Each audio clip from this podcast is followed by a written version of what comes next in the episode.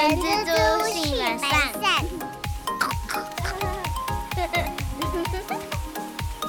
Hello，大家好，我是人蜘蛛的本善小姐。大家好，我是人蜘蛛的后。今年新制的教招上路之后啊，听说变得比较硬啊。超硬，那硬硬的。是的，那后后你以前教招的经验怎么样？本人我被教招过四次，完美闪避。没有啦，没有闪，就刚好我记得我四次教招有两次是遇到台风，然后有一次呃出差去国外出差，有一次哎、有另外两次都出差啦，就因为你出当时的法规是你只要出国你就可以免教招，所以小的其实教招一次都没有过，但是以我的经验呢、啊，不对，是我朋友的经验。教招时候还蛮欢乐的啦，就是也蛮无聊的。然后大家好像一直在那个中山寺里面，诶，那个叫中山寺吗？还是中山厅？我忘记了。就是一个可以看影音的地方，看了五天的，可能类似像电影啊，或者举光原地啊，或者你可以看书。啊，大家这次说心智啊比较硬，好像一部分除了天数变长之外，就是训练的内容好像也变得比较精实一点。金石蛮多的，呃，因为我这个年纪，我小弟我二零四五 T，我这个年纪上下的人应该都是较招的天数是五到七天。那据我所知，这是旧制的，那新制的话都是十四天。听说他们都要露营野炊啊什么的，就是环境也比较不好。然后，对，就是整个很坎很硬，当兵很喜欢说很坎，坎坷的坎。你们都会这样讲呃，算是一种术语，哦？对，所以其实像本善，让你了解说，你以前待的公司，然后遇到员工他们，遇到员工他们那个叫做被叫招的时候，有没有什么要去注意的地方？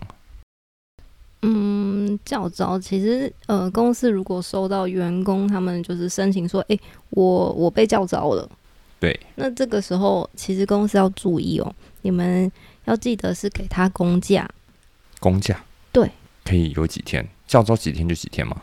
对，那听起来还不错哦。嗯，应该是说，因为现在变十四天了，对，然后其实这个天数对企业来说，跟本人来说，其实都是一个，我觉得都是一种小小的挑战诶、因为对公司来说，就是一个人力少了十四天，但是反过来说，就是你可能本来手上正在进行的业务或是专案，其实这个事嗯情我们可以分成两部分去小聊一下啦。第一个就是员工被叫招的当事者，然后另外一个身份就是你是公司的经营者，你是老板。对，以员工来讲，他们可以拿到国家赋予的薪水，对不对？没错，然后同时资方也要再给他薪水。对我们呃，资方要给薪水的原因是因为工价。那工价的话，对，就是他原本这段时间可以领到多少钱，就应该要给他原本的薪资，哦，所以你不能去动他的薪资。不可以的。但是本身这个，我突然想到会有延伸的问题。怎么说？你看，像这些运将司机大哥，嗯，他们这种不是月薪的啊，或者是呃做做涂油漆的油漆师傅啊，嗯，对，像这种比较算天数的这种要怎么去去算啊？对啊，这是一个蛮好的，而且很实际的问题啊。像双簧师傅啊，或是计程车师傅，他们其实都会蛮头疼的，因为他们毕竟就是有上班才有领薪资。对那尤其是他们如果又没有固定的雇主的话，那真的对工价对他们来说其实没有什么实质上的帮助啦，就只能从政府那边领到那个呃日薪的部分，就不是公司发给他的。而且还有另外一个啊、像是那种工读生，他是时薪的。那一般来说，就是你有来上几个小时，我就会拿到几个小时的薪资嘛。但是现在，因为他如果去教招了，我当然不可能还故意去排班，所以也会遇到跟计程车司机他们比较相似的情况。不过，呃，有一个小小要注意的地方，其实有一些虽然是实薪制的员工，可是他们可能一开始跟公司在讲讲说，哎、我要来这边上班，但是我没有讲好，可能一周至少嗯二十个小时，对，有最低的那种约定，最低的时速约定的话，那你还是要把这个时速的薪资给人家哦。哦，对对，这个是小地方。所以就是等于是说，你要入职的时候，你要先跟雇主先协定好。这个是如果当初在成立雇佣关系的时候就有先讲好的才要。但是我我知道的大部分的那种一般的工读生是其实不会跟公司去谈这个的，也要看公司需读生们不需要。听起来啦，听起来这个你去面试的时候、去应征的时候要先谈，不然你到时候被凹啊。然后另外就是公假这种东西啊，本来就是在你本来应该要出勤日，就是你本来要上班日才会有公假嘛。对，所以如果你本来就是周休日的那种员工，你本来呃公假就只会有五天，因为六日你本来就是不需要上班的。对对，所以呃当然不会有我还要公司还补假给你的这个情况是不会发生的。对啊，其实如果我是老板的话，我会很干呢、比如说这个员工刚好是公司很关键的员工，他可以帮公司带来很多收入。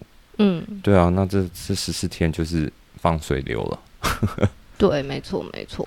那这个嗯，资方有办法跟政府申请什么，或者是要求补助吗？政府这边他们为了要降低就是教招对企业的冲击呀，所以呃，政府给的一个方案是说，如果呃你有给付薪资给因为教招的人的员工，那这样子你在支付员工教招期间的薪资，你在年度申报的时候可以乘以一百五十趴，从你的所得额里面去扣除。但是其实啊，这个细算下来啊，资方好像还是有点亏哦。如果这员工的他太厉害了，他太重要，他所带的价值很高，他可以帮公司带来很多业绩，嗯，或者是说他的 case 可以让公司赚多钱。没错。其实这个税就好像就是你知道微有点微不足道的感觉了。对，其实是如果以你刚刚举的那种例子的话，其实帮助真的不大，补偿真的会有一点点比较无感了，对企业来说。对，那但没办法啦，我们嗯教招其实最主要的目的就是强化我们国家整体的战斗力啦，应该这么讲。而且的确啦，保家卫国，人人有责。对，所以嗯大家还是、各位老板啊，各位众委还是忍耐一下下啦。对啊，嗯然后我觉得，呃，回复刚刚那个厚厚讲的那个，如果是用这个方案对企业的补助，其实比较没有感的这件事情，我们直接用数字去看，可能会蛮明显的。就假如这个教招的员工他的薪资是一千块，对你给付给他之后啊，公司我在当年度我主张我给这个员工所有的薪资费用是一千五。那我在申报税的时候啊，因为那个营所税的税率是百分之二十趴，嗯，所以相当于只少缴了三百块，因为一千五乘以二十趴，那与我一千块的薪资支出相比的话，其实我对公司端来说，我还有七百块其实是没有获得补偿的。这个好想骂脏话哦。所以，所以我，所以我，嗯，这个是蛮明显的补偿跟损失，其实没有到到达相当的一个程度啦。那另外，我觉得对于一些特殊行业，真的会蛮困扰的，像是可能航空业啊，或是一些特殊技能的人员来说，他们可能都有固定的班，都要先排好。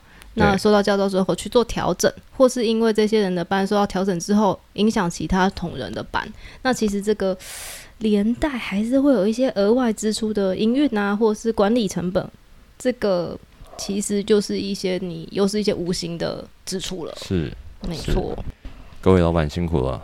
大家都辛苦了。这这这年头赚钱不容易啊，然后 辛苦了，辛苦了，不知道怎么安慰。这年头当老板真的是也是很不好当哎、对，大家都辛苦了，真的就算去教招的人，其实现在变得那么硬，也很嗯辛苦。真的。那另外那个本善，你要不要补充一下？现在在那个教招时候啊，嗯往返的路程是不是也可以算公假？还有什么？哦，没错，我觉得这个也蛮值得跟大家分享的，就是因为这已经是呃教招公价给薪相关的呃一个函式里面，它已经有直接写出公价应该要包含呃那个同仁实际往返需要的路程的时间，然后你要考量交通的呃方便性和给他公价。所以如果那个人教招上面天数可能是十四天，对，但是你最后跟同仁们讲好的状态可能会超过十四天哦。对，因为路程。对，但是这个真的要看每个人的状况，跟他们上的班去做弹性上的考量啊。我觉得在正常的情况之下，应该不会让你离你的居住的地方离太远去做教招了，不然太不合理了。对我们之前公司的经验也是这样子。对，不可能说你住台北，然后叫你去澎湖教招吧？嗯，呃，不要说澎湖啊，这不管是金门、马祖，都都是一件很奇怪的事情。应该是说政府会安排一个合理的地点让你去教招。嗯，没错。然后刚刚会讲说，诶，这个真的很看同仁们呃上的班或是交通的状况。我会我会这样讲，所以以前我们公司也有同仁是，他想到哦，他要去教招了，虽然那个时候天数可能大概七天吧，但是他就觉得哦，我想要提前先休息，然后教招完之后，我还要再请特休。嗯、对，所以这种状况也是会有的，所以我才会说这个是很弹性的，要看你跟公司那方面是怎么去谈的。哎呦，这个水好深哦，好难谈哦。如果我这样跟我老板讲，我觉得就 我们公司之前的确是有这样，那同学同事真的是这样子，就是他胆子比较大，他前后都有接特休这样子。虽然说我叫厚厚，但我脸皮没有那么厚厚，没有厚成这样子。那再跟各位补充一下啦，除了说点招教招，然后往返路程，那我们还有看到是一男体检抽签的部分，这也是可以申请公假的。嗯，那本身你要说一下，其实公假，嗯，因为公假它它是散落在各个法规里面都会有的一个条文，对，所以就是。呃，我们这边会大概整理了一下有关于公假什么样的情况，你可以请公假，然后让大家做参考。对，你要不要简单跟大家分享一下？好的，除了刚刚厚厚讲过有关于那种兵役类的，其他的话像是出席劳资会议啦，或者是呃，因为那个职场性骚扰案件，然后要去出庭，然后甚至是呃跟职务相关的检定，这个也是。然后接下来就是明年，就是一百一十二年一月一号要实施的那个国民法官。如果你去执行国民法官的这个职务，所以必须要请假的状态也是公假哦。公假这个价别，它算偏冷门一点。通常十个请公假，应该有九个都是因为兵役类的。嗯，其实兵役的确会是大众内。对，因为而且公假。公差啊，其实是不太一样的事情。可是有些公司可能会把他们全部都都丢在公假里面，就是可能没有那么去细分这个东西啊。顺便跟大家说一下啦，其实现在教招的部分，我们再把这个拉回来，在病 一类这个部分，现在的新制跟旧制其实。除了天数的差别之外，薪水也是有一定的差距。像我们在网络上，大家如果有有关注这个东西的话，其实可以看到说，现在的价格，这个叫价格吗？应该说，现在的那算说算是薪资吗？还是不？这个叫薪资吗？我我我其实我不知道这个。你们以前拿到钱的时候是直接汇到你们账户吗？对。那上面会写什么吗？我忘记了，我真的忘记了。这一有没有观众可以帮我补充一下？是那个什么？它叫津贴啦。哦，叫嗯，但我们以前那不叫津贴，哦，不叫津贴吗？什么饷啊？军饷啊？军饷？那怎么听起来感觉很像是职业军人才会有的东西啊？我们阿兵哥就是职业军人啊，不是吗？还有阿兵哥不算职业军人。可是你们又不是用当兵不是官哦，我们只是。这个我就不知道，嗯，没关系。好啊。虽然说现在的心智的教早变比较硬了，但是目前的津贴也会比旧制来的多，大概是一点二倍到一点五倍，所以不无小补啦。对，但是对于有些人一秒钟几十万上下，者或者一些呃做股票的人，哇，十哦四十四天，等于是十个交易日，他没有办法看盘。哦，这真的会蛮痛苦的，因为他们好像一天只有开放两个时段可以用手机。而且好像都不是，我印象中好像都嗯是可能傍晚那个时候，哦，我印象中啊，我不是很确定。但是其实今年股市不好啊，少看一点也好。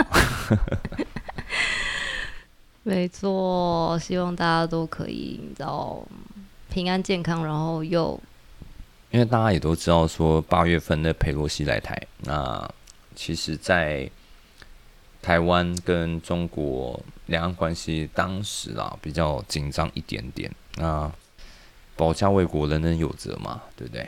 那所以大家还是尽量尽一份心力啦，对啊，守护我们的家人。大家都辛苦了。对，那本身那教招有没有办法说可以？免招吗？对没错，我在我于刚刚其实有点想要讲说不要去教招，但 是这样讲怪怪的。就是免招啦。对啊，那叫免招啊，不要误会我啊。在兵役法第四十三条里面呢、就有讲了八个情况是，呃，你有这八个情况的话呢，就是可以免招的。第一个就是患病八个。堪，对，哦，不好意思，你再说一次。第一个就是患病不堪行动者，哦，嗯他可能受伤了。或者是像疫情的状态嘛，他已经被隔离了，有有有，我有听到我的朋友说是这样对不对？进去确诊，然后放出来。哦，那天数之前之前进去的有算吗？哎、这可能要确认对不对？对，这可能要再另外确认，因为其实他确诊出来，他还是要被关啊，他要被隔离啊。对啊，那这样呃，有碰到这种状况的朋友，麻烦下面留言。对，下面留言一下，让我们知道一下到底这个状况要怎么解决。OK，继续。好的，第二个是家庭发生重大事故，你必须要本人处理的。第三个是中等以上学校在校之学生。第四个是民意代表正值开会其中。第五个是因事赴国外者，这个就是厚厚你之前刚好有有遇过的状况。对，因为我会出差啊。那时候你出差，对对，然后现在的这一这一条啊，其实如果你是在收到那个教招的资料之后，他是不会让你出国申请出国的。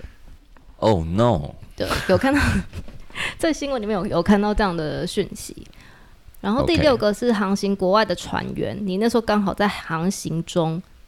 第八个是，如果你有犯罪嫌疑在羁押当中，或者是你犯罪处徒刑正在执行中。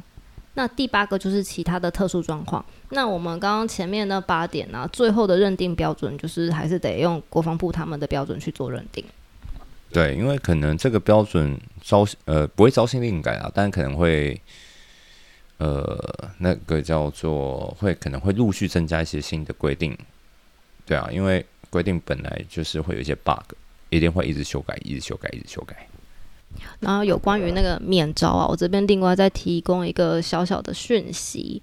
呃，这个国防部啊，他们是为了兼顾国家安全，然后又减少雇主的负担，所以如果你的员工人数是在二十人以下的中小企业，但是同时有两个以上的员工受到召集，你可以去办理免除此次的召集，是两个都可以免掉吗？还是说，免其中一个。哎呦，抽签喽，抽起来？对，这个就是小小资讯，也让大家嗯、呃知道，因为毕竟你、嗯、如果你们公公司也才二十个人以内，要同时两个人叫做机遇其实但是如果比较极端状况，他公司只有十九个人，他是二十人以下的中小企业。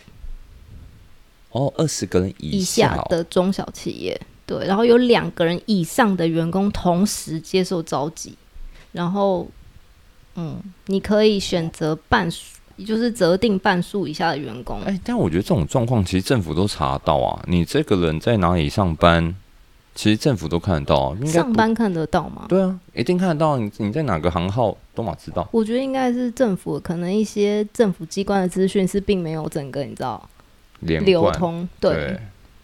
可能有有可能是因为这样子。对，反正我讲直接点啊，这样被抽到算你衰。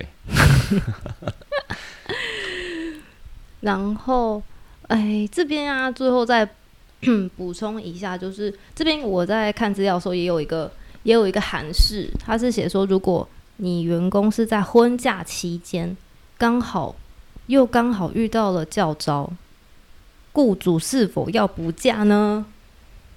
要不要？这个我一开始第一秒的时候，我也是有点卡住呢。然后这个韩式是写说，哦，非常简单的一句话。可由劳资双方自行协商决定。哦，要把球丢回来了，谢。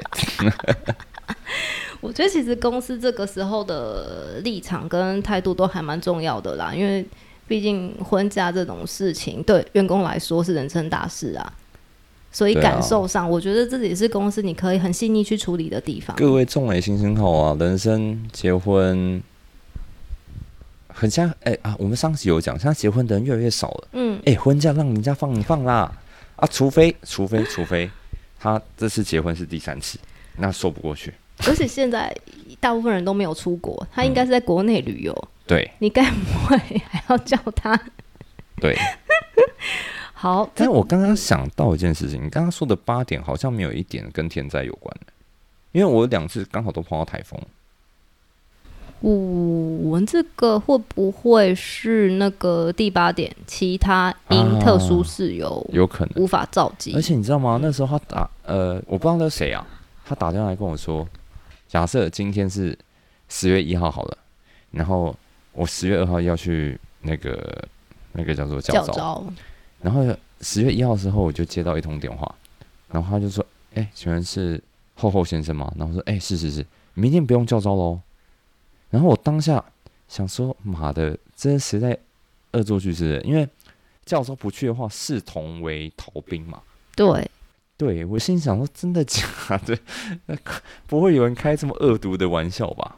结果是真的啦。要卡这么硬哦，前一天才前一天才跟我讲，对，好险，好险，嗯，蛮幸运的，真的哎。那本善我再请教一下，那。现在啊，呃，教招这个事情啊，那企业的部分的话，他们可以怎么应应啊？嗯，我觉得最最主要可能就是两点，一个就是职务代理人机制，我真的觉得蛮重要的。是因为十四天你说长，它好像也没有到那么长，可是它真的也不短。对对，那如果职务代理人机制可以真的很落实的话。有机会把影响降得比较小，比较小一点。